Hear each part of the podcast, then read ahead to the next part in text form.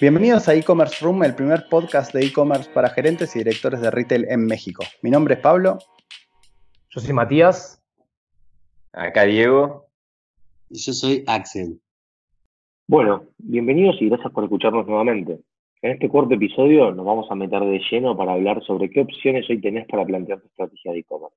¿Es mejor un desarrollo a medida o es mejor utilizar metodologías de un CMS? ¿Cómo transitamos este proceso de validación de la idea a través de la mejor plataforma? ¿Cuáles son los mejores aliados que podemos encontrar en el ecosistema? Para esto vamos a entrevistar a un usuario que pasó por diversas plataformas y a darles nuestra opinión sobre cuáles son aquellas que están ganando territorio en el mercado y analizaremos datos sobre los cuales estaremos basando nuestros tips. Dicho esto, vamos a empezar con las preguntas que toda marca se tiene que hacer al momento de iniciar una estrategia de e-commerce. ¿Qué es una plataforma? Una plataforma hoy es el vehículo para generar ventas y posicionar nuestra marca online. A través de la plataforma es donde vamos a poder unificar productos, cobranzas, envíos y potenciales acciones de cara al cliente. Es el lugar donde vamos a centralizar todos los recursos necesarios para hacer que nuestra operación de e-commerce sea exitosa. Para esto necesitamos saber qué tipos de plataformas hay en el mercado. Hoy existen plataformas tipo open source, plataformas tipo SaaS y desarrollos a medida y básicamente vamos a tratar de enumerarles algunos pros y contras de cada uno. Con respecto a estrategias de desarrollo a medida, hoy es una plataforma que nos permite una adaptación 100% a nuestra problemática, pero nos genera muchísima dependencia del know-how de aquel que lo implementa. Es decir, nos puede generar muchos problemas en la escalabilidad. Generalmente, este tipo de estrategias se elige para empresas con foco 100% en tecnología. Como segundo punto, las plataformas open source hoy nos permiten tener flexibilidad y al ser una plataforma comunitaria poder emular buenas prácticas de otras compañías en el segmento. Y como tercer y último, las plataformas SaaS que hoy nos permiten agilidad en la implementación y una tecnología cloud que nos asegure que de punta a punta nuestra operación sea eficiente. ¿Cuáles son las plataformas que hoy lideran el mercado entre pymes y empresas grandes? Las que hoy están marcando el camino son Shopify, OpenCart, PrestaShop, Bittex, Magento, SAP, Oracle, Salesforce. Pero dicho esto, le paso la palabra a Axel, quien va a estar profundizando en datos sobre lo que previamente mencionamos. Muchísimas gracias. Les cuento que estuve trabajando mucho para nuestra audiencia, investigando, preguntando, googleando para acercarles, como siempre, información de calidad y de primera mano. En relación a, plataformas, hoy puedo afirmarles que en México existen más de 140.000 tiendas online donde desde el 2003 a la actualidad vienen teniendo un crecimiento sostenido en promedio de un 12% anual. Eh, en estos 140.000 sitios de e-commerce solamente el 28% tienen presencia física, o sea, por lo menos tienen una sucursal, y el 72% restante son empresas nativas digitales que venden sus productos solo por estos canales.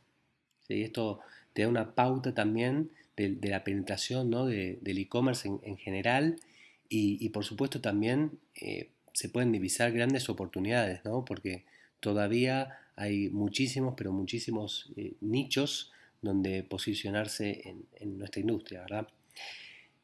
Bien, dentro de las diferentes soluciones que existen en el mercado para montar tiendas, a nivel declarativo y en todo el mundo, BookCommerce expone ¿sí? que tiene más de 2 millones de usuarios. BookCommerce, recordemos que es el plugin de WordPress y les diría que el 80% de los sitios este, hoy en día en Internet eh, están basados en esta plataforma. Eh, pero también Shopify me contó que tiene más de un millón de tiendas en todo el mundo.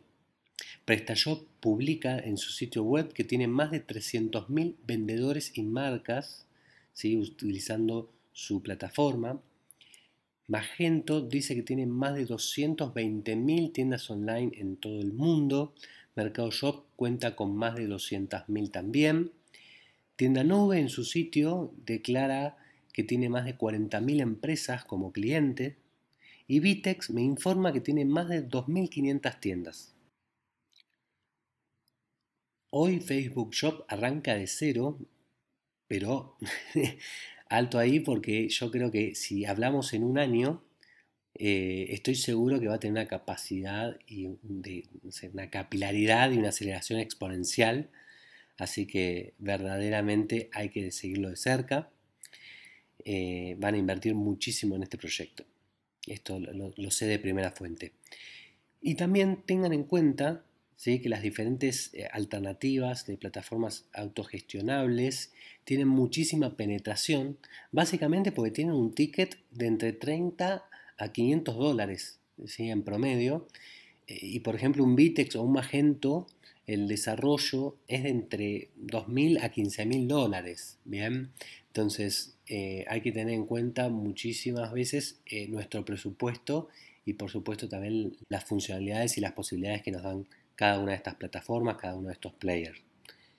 Por último, para aquellos que les interesa mucho investigar sobre los diferenciales y sobre la penetración del mercado de cada una de estas plataformas.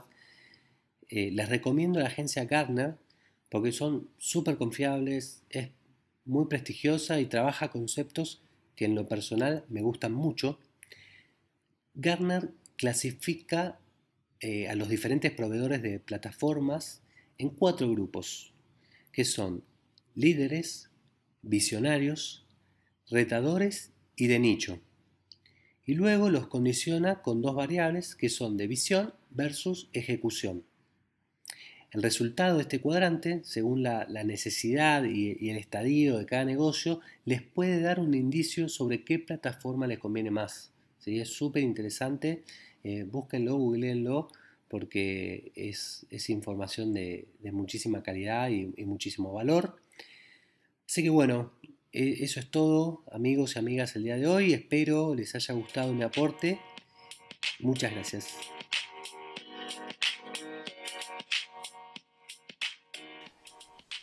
Buenas, eh, acá estamos con Facundo Lena, Head de e-commerce de BGH. BGH, para quienes no conocen, es un fabricante de electro de Argentina. Pero Facu también trabajó en un retail muy grande de tecnología de Argentina, se llama Garbarino, eh, y una pinturería muy grande, un retail de pinturas muy grande. Bueno, Facu, ¿cómo va? Y aprovecho y te hago la primera pregunta. ¿Con qué plataformas te encontraste en tu trayectoria? Pablo, ¿cómo va? Eh, muy bien acá, por suerte. Eh, ¿qué, plataformas me encontré? Cuando trabajaba en Garbarino, desarrollamos nuestra plataforma propia. después en, en Rex estuve heredé un Magento 1 y estuve en el proyecto para lanzar el Magento 2. Y en BGH eh, implementamos y usamos Vitex. Bueno, tenés un, buen panorama bastante amplio. Y a grandes rasgos, eh, ¿qué, ¿qué diferencias encontrás entre una y otra plataforma, al menos de esas que te encontraste? Bien, yo creo que la diferencia principal está en los grados de, libertad que tenés eh, por, el tipo de producto. Digo, eh, en, un extremo está Vitex, que es la más out of the box, más lista para usar sería, y en otro extremo está el desarrollo de una plataforma propia donde sos libre de, desarrollar y de tomar el camino de tecnología que quieras. Está muy bien. Y Magento estaría como en el medio, ¿no? Y Magento está en el medio, claro. Exacto. Che, y ¿qué cosas eh, vos como, gerente de e-commerce eh, tenés que tener en cuenta para decidirte por una u otra plataforma? Mira, para, ir a una plataforma propia, y arranco por acá porque me parece que es la decisión más grande, es una, te diría que es una decisión de, de negocios. Digo, en una plataforma propia implica tener una estrategia eh, de tecnología de largo plazo. ¿no? Implica que como empresa vos te vas a dedicar a desarrollar tecnología. vos no podés hacer una inversión gigante para desarrollar una plataforma propia en tres meses y al cuarto mes, ¿qué hacen todos esos desarrolladores? ¿Con qué siguen? ¿Con el 25% de, todo lo que había para hacer antes? Eh, entonces, lanzar una plataforma propia tiene que ser una estrategia de negocios. Pero implica que vos te vas a meter a competir en un rubro que es el de desarrollo de plataforma e-commerce o desarrollo de tecnología. eh, es como una empresa que decide tener su logística propia o tercerizarla. Digo, si vos vas a tener tu logística propia, tu costo, tu servicio o estratégicamente por alguna razón tiene que ser mejor que Andriani, ¿no? Si no, voy y lo contrato afuera. Un ejemplo de eso es Garbarino. Garbarino hace muchos años dijo, yo voy para allá, digo, yo empiezo a desarrollar mi, plataforma propia porque en el futuro voy a tener mi marketplace, porque esa es la pelea que quiero dar y quiero dar la pelea de, las plataformas financieras, quiero dar todas las peleas que están dando las plataformas de tecnología. Bueno, voy para allá. Y por eso comenzó esa inversión. Pero en el mismo momento, su competidor principal, Frávega, eligió Vite y fue a, tuvo su estrategia de negocio implementando Vitex. Perfecto. Y además de tecnológico, ¿qué otros puntos tenés en cuenta en una y otra plataforma? Perfecto. corriéndome de, ahí, de la plataforma propia, que la más particular, hay un montón de cosas a tener en cuenta. Eh, robustez, estabilidad de la plataforma, digo, que no se te vaya a caer en un Cyber Monday, eh, que pueda escalar, que sea integrable. Las integraciones que vos necesitas ya están hechas, hay que hacerlas, cuánto cuestan. Eh, ¿Qué lugar tiene esa plataforma en tu mercado? si vas a Vitex en Argentina y, muchos de los retailers, la tiene Frávega, la tiene Sony, la tiene Walmart, digo, tenés un montón de pares con los que podés hablar para compartir mejores experiencias, para eh, ver de qué manera solucionar tal inconveniente o cuál es la mejor forma de. Ahora, si vas a una pyme grande en Argentina, probablemente encuentres un montón de Magento. Entonces, depende de qué industria sos, qué tamaño de empresa tenés, eh, hay, hay mayor presencia de una o de otra plataforma. Otra de las de los puntos importantes de evaluar es el time to market. ¿Cuánto tiempo tenés vos para hacer desarrollo? ¿Tenés una restricción de tiempo por algo? Si vos tenés menos tiempo, probablemente quieras algo más autos de box. Si vos tenés más tiempo y querés algo mucho más personalizado, vas a buscar una plataforma que te permita construir encima de la plataforma con más facilidad.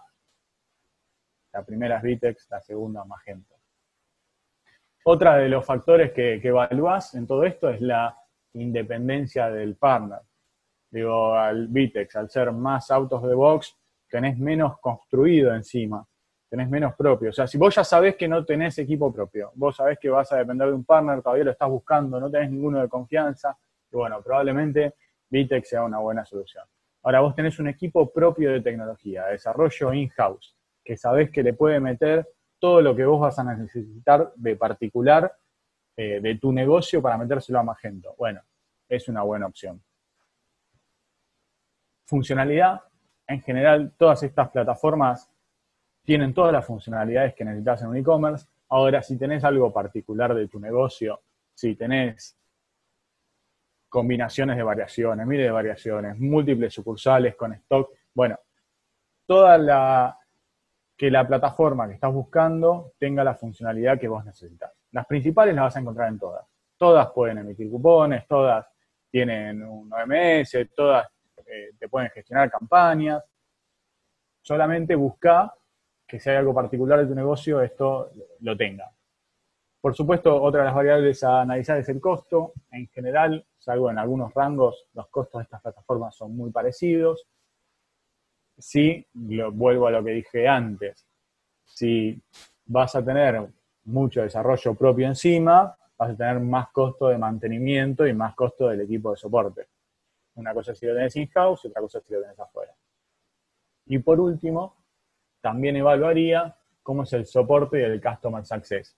Acá va a cambiar mucho por empresa y por lugar. No es lo mismo el soporte y el Customer Success que recibís de Vitex en Brasil, que recibís de Vitex en Argentina y que recibís en México. Pero ahí es donde necesitas sí o sí ir a tus pares y recibir mucho feedback de ellos de cómo se están manejando. Por ejemplo, en Argentina, Vitex durante el último año decidió ir un modelo donde todo el soporte de los primeros niveles lo hacen eh, los partners. Eso antes no era así, antes recaía todo en Bitcoin. Ahora no, desde 2019 eh, todo los primeros niveles de soporte recaen en los partners. Está excelente. Bueno, eh, completísimo. Eh, ahí solo me quedé con una cosa que creo que derribas un mito eh, para la mayor parte de la población. sugeriste que Magento tiene un costo similar a Vitex. ¿cómo, ¿cómo, lo ves vos? vos sos un tipo súper analítico, estuviste en empresas que te exigen un montón de eso. entonces, contame qué análisis hiciste y por qué llegaste a esa conclusión. Bien, el análisis que hice yo es el mismo análisis que puede hacer cualquiera y tiene que ver con eh, Magento te cobra por rangos. Agarrá tu rango de facturación, fíjate dónde estás, llévalo a porcentaje y termina siendo un porcentaje parecido al de Vitex. Y, extremando los dos, ¿eh? porque después, digo, los dos tienen esquemas de descuento, pero bueno, asumo que vas a poder pelear tanto con uno o como, eso también puede pasar. Digo, no es el mismo grado de madurez y de penetración que tienen las plataformas en cada uno de los países, en cada uno de los mercados. Entonces, si hay algunas plataformas que justo en este momento tiene más necesidad de entrar a un mercado, probablemente sea mucho más agresiva en descuentos que la otra. Ahí sí. Pero en definitiva, si vos vas a los costos estándar o comparás peras con peras entre plataformas, probablemente llegues a los mismos costos para tu negocio.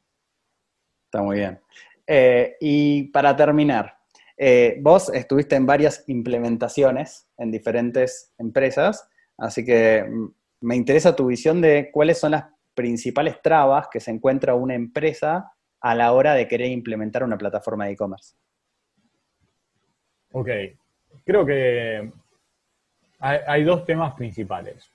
Uno arranca antes de comenzar y se ve durante todo el proceso, es que para que estos eh, proyectos, desarrollos tengan éxito, vos necesitas tener el apoyo correcto de la empresa. necesitas tener a todos tus stakeholders alineados o mínimamente, mínimamente alineados sobre ciertos puntos. E, es, imposible que vos vayas a tener éxito si eh, IT no está alineado con lo que vos querés hacer como negocio. Es imposible que tengas éxito si eh, marketing va a, o sea, no vas a tener nada de maniobra, nada de margen de maniobra sobre marketing, va a estar mirando para otro lado y vos no tenés presupuesto. Entonces, la empresa, o, por lo menos ciertas áreas de la empresa, es necesario que estén alineadas para que estos proyectos tengan éxito. Ese es el principal. Digo, tener apoyo de los stakeholders necesarios de la empresa, de los sponsors necesarios, es fundamental. Eh, la segunda traba tiene que ver con que estas, cuestiones tienen que ver más con, la implementación en sí. Cuando uno define muchas de las cosas, la define en base a títulos. Yo quiero que mi plataforma esté integrado al gateway de pago. Ok, pero al gateway de pago con cuotas sin interés o con cuotas con interés o sin financiación y para todos los productos igual. Entonces, yo le pedí al integrador y a la plataforma tener un gateway de pago correcto y activo y yo entendí como negocio que para mí tenía que tener todas las opciones disponibles para que lo elija el cliente y para ellos, para el MVP, para la primera versión de la plataforma, no pensaron eso. Esto pasa todo el tiempo. Es difícil de solucionar en la práctica porque cuando estás armando la estrategia y definiendo prioridades, no podés entrar en el detalle eh, en el alcance, en el 100% del alcance de todos los proyectos, porque si no, no llegás a ver el segundo o tercer proyecto, ponete al tiempo, y, ese título en la cabeza de cada uno de los participantes significa una cosa distinta. Entonces, cuando llega el momento de eh, cumplir con el time to market que esperábamos y tener una plataforma lista en dos meses, cada uno tiene en su cabeza eh, un alcance distinto. Eso se soluciona con tiempo, pero es una dificultad que siempre aparece en estos proyectos. Está buenísimo. Eh, bueno, excelente. La verdad que eh, no te quito más tiempo. Yo creo que a la audiencia le va a interesar muchísimo todo lo que dijiste. Eh, súper interesante y, concreto. Así que bueno, gracias Facu y nada, nos estamos viendo. Un placer y cuando quieras. A mí me encantó participar. Bueno, espectacular. Bueno, llegamos a nuestra sección del debate. Eh, solemos tener un invitado en, este, en esta sección, pero obviamente tenemos un, experto en casa, así que vamos a aprovecharlo. Eh, Mati, ¿cómo estás? Hola Pablito, ¿cómo estás? ¿Todo bien? Che, Mati, ¿cómo sentís que evolucionó el e-commerce desde que vos arrancaste hace unos cuantos años en esto? Mira, la realidad es que creo que, evolucionó a pasos muchísimo más rápido de lo que quizás nos imaginábamos. Eh, hoy no solamente el e-commerce creció a nivel ecosistema, cuando digo ecosistema es a nivel tecnología, a nivel eh, plataformas de pago, a nivel logísticos. Hace un par de años hoy nos teníamos que trabajar en el desarrollo de la integración, cuando hay las integraciones entre las plataformas y, estos que previamente mencioné ya son nativas. También a nivel presupuestario, antes el presupuesto de e-commerce era quizás una parte muy pequeña del presupuesto de marketing total de la compañía, hoy ya es un presupuesto independiente que genera como si fuera un canal de venta más. Y por otro lado, creo que en los últimos dos años se transitó la parte más interesante de las estrategias de e-commerce, que es justamente salir de los procesos manuales y pasar a las automatizaciones, ¿no? Hace tres, cuatro años hablar de tener un circuito integrado era casi imposible y eran pocas empresas y, de casos, ejemplos excepcionales que lo habían implementado y hoy es imposible pensar en una estrategia que sea de e-commerce con foco en gestión manual, ¿no? No sé qué opinas. Tal cual, tal cual. Para mí, esto tiene mucho que ver con esto de que antes el e-commerce se lo veía como un rancho aparte. Eh, el de e-commerce, el equipo de e-commerce eran, eran los raros de la empresa que, estaban con, lo suyo y eh, nadie quería que eso se junte con, la empresa y hoy, digamos, es un hecho que, a nivel eh, integración de negocios, si querés, tienen que fusionarse, entonces eso obliga a las plataformas, a las integraciones, a evolucionar y también a los procesos dentro de la empresa. Así que tal cual. Totalmente coincido. Respecto a, los tipos de plataformas, eh, mencionábamos en la intro que teníamos los open source y los SaaS. Eh, ¿Vos cómo ves a, ambas en el mercado? Mira, yo creo que, que, ambas son soluciones también para, para el activo que tiene cada marca o cada compañía dentro, ¿no? Hay, hay plataformas eh, SaaS que son, funcionan súper bien, el, el caso de Vitec, para empresas que tienen un departamento que se adapta, también tiene que ver mucho con, con quienes las gestionan, y plataformas open source que te permiten poder volar un poco más a nivel negocio, tener muchísima más flexibilidad y que también tenés que tener alguien en la empresa que tenga la capacidad de gestionar eso. Me parece que el, que el mercado se lo están peleando de una manera súper agresiva. De hecho, estamos viendo en, los últimos, las últimas semanas como muchas de estas están cambiando su modelo de negocio y están empezando a tratar de buscar como híbridos que le permitan generar mucha más venta. Particularmente, es como te decía antes, ¿no? Una plataforma open source nos puede dar, a mi entender, una capacidad de venta y una capacidad de customización mucho más, mucho más fuerte, pero tenés que tener la persona adentro que tenga no solamente la visión, sino también la capacidad de ejecución. Muchas veces las agencias eh, ofrecen un open source, o las agencias o los implementadores ofrecen un open source que se parece mucho más a un SaaS, ¿no? Y yendo, yendo al SaaS, que creció mucho en los últimos dos años, eh, la realidad es que funcionan, sí, funcionan bárbaro, eh, y, están ganando mucho mercado por justamente esta gestión del ecosistema, ¿no? De, de poder validar buenas prácticas, de tener un ecosistema de partners mucho más presente y que le permite a la marca poder delegar directamente en quien lo implementa, pero con el, manto, digamos, de la, de la empresa eh, mucho más cercano. Esto para mí es la gran diferencia, de vuelta, si hacemos un repaso, customización y, poder volar mucho más en cuanto a las estrategias, pero tiene como contra que tener la capacidad de operarlo internamente, y el SaaS que nos da algo mucho más limitado, pero en un ecosistema mucho más presente para poder compartir y entender hacia dónde podemos ir con el negocio. Perfecto. Che, y mm, hablando más de, nombres propios, yo lo que veo así en general en el mercado, hablando con, clientes y, partners, es que a SAP, ahora que la Salesforce les está costando entrar, o sea, están como llegando después que, que el resto de las plataformas al mercado, y obviamente tienen pocos casos de éxito, tienen poca integración con el resto del ecosistema, tienen pocas agencias que lo sepan implementar. Entonces, como que hay, hay unas trabas que, les cuesta entrar rápido. Por otro lado, por abajo, digamos, te diría, a Shopify, que es una plataforma que claramente se puede bancar grandes empresas con, sus limitaciones, pero, pero hay muchas grandes empresas en Norteamérica que lo tienen. Eh, también le está costando llegar a empresas grandes porque la estrategia de Shopify en México es muy long tail, es decir, van al volumen y no van a buscar a las grandes cuentas con un equipo de ventas. Entonces, como que medio que se está, eh, digamos, definiendo hoy la pelea, eso no quiere decir que esto no pueda cambiar, entre Magento y Vitex.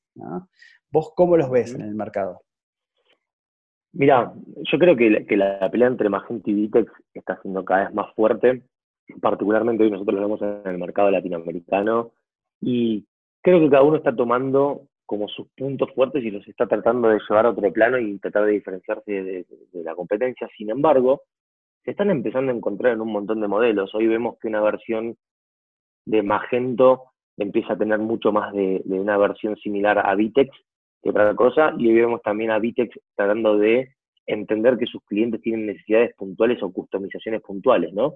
Entonces, hoy la pelea creo que está diferenciada en eso, como mencionamos previamente, en compañías que tengan una capacidad de implementación de una estrategia versus una compañía que elija que la marca le dé como la, mejor estrategia. Hoy grandes segmentos de retailers están pasando incluso de una marca a la otra. Hoy el mercado también está expeditivo con respecto a esto, pero sí creo que estamos recién iniciando una, una pelea muy fuerte que se va a venir en los próximos años y que vamos a ver muchos cambios de estrategias muchísimo más dinámicos de ambas empresas para tratar de captar mercado.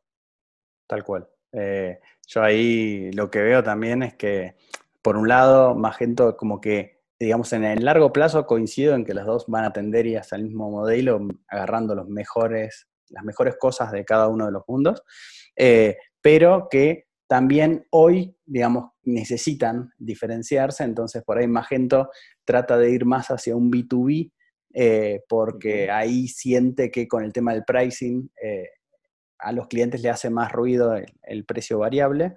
Eh, y por otro lado, yo siento que Vitex agarra una desventaja fuerte que tiene Magento, que está muy descentralizado. Es decir, está Magento, pero están todas las agencias y las agencias tienen mucha preponderancia.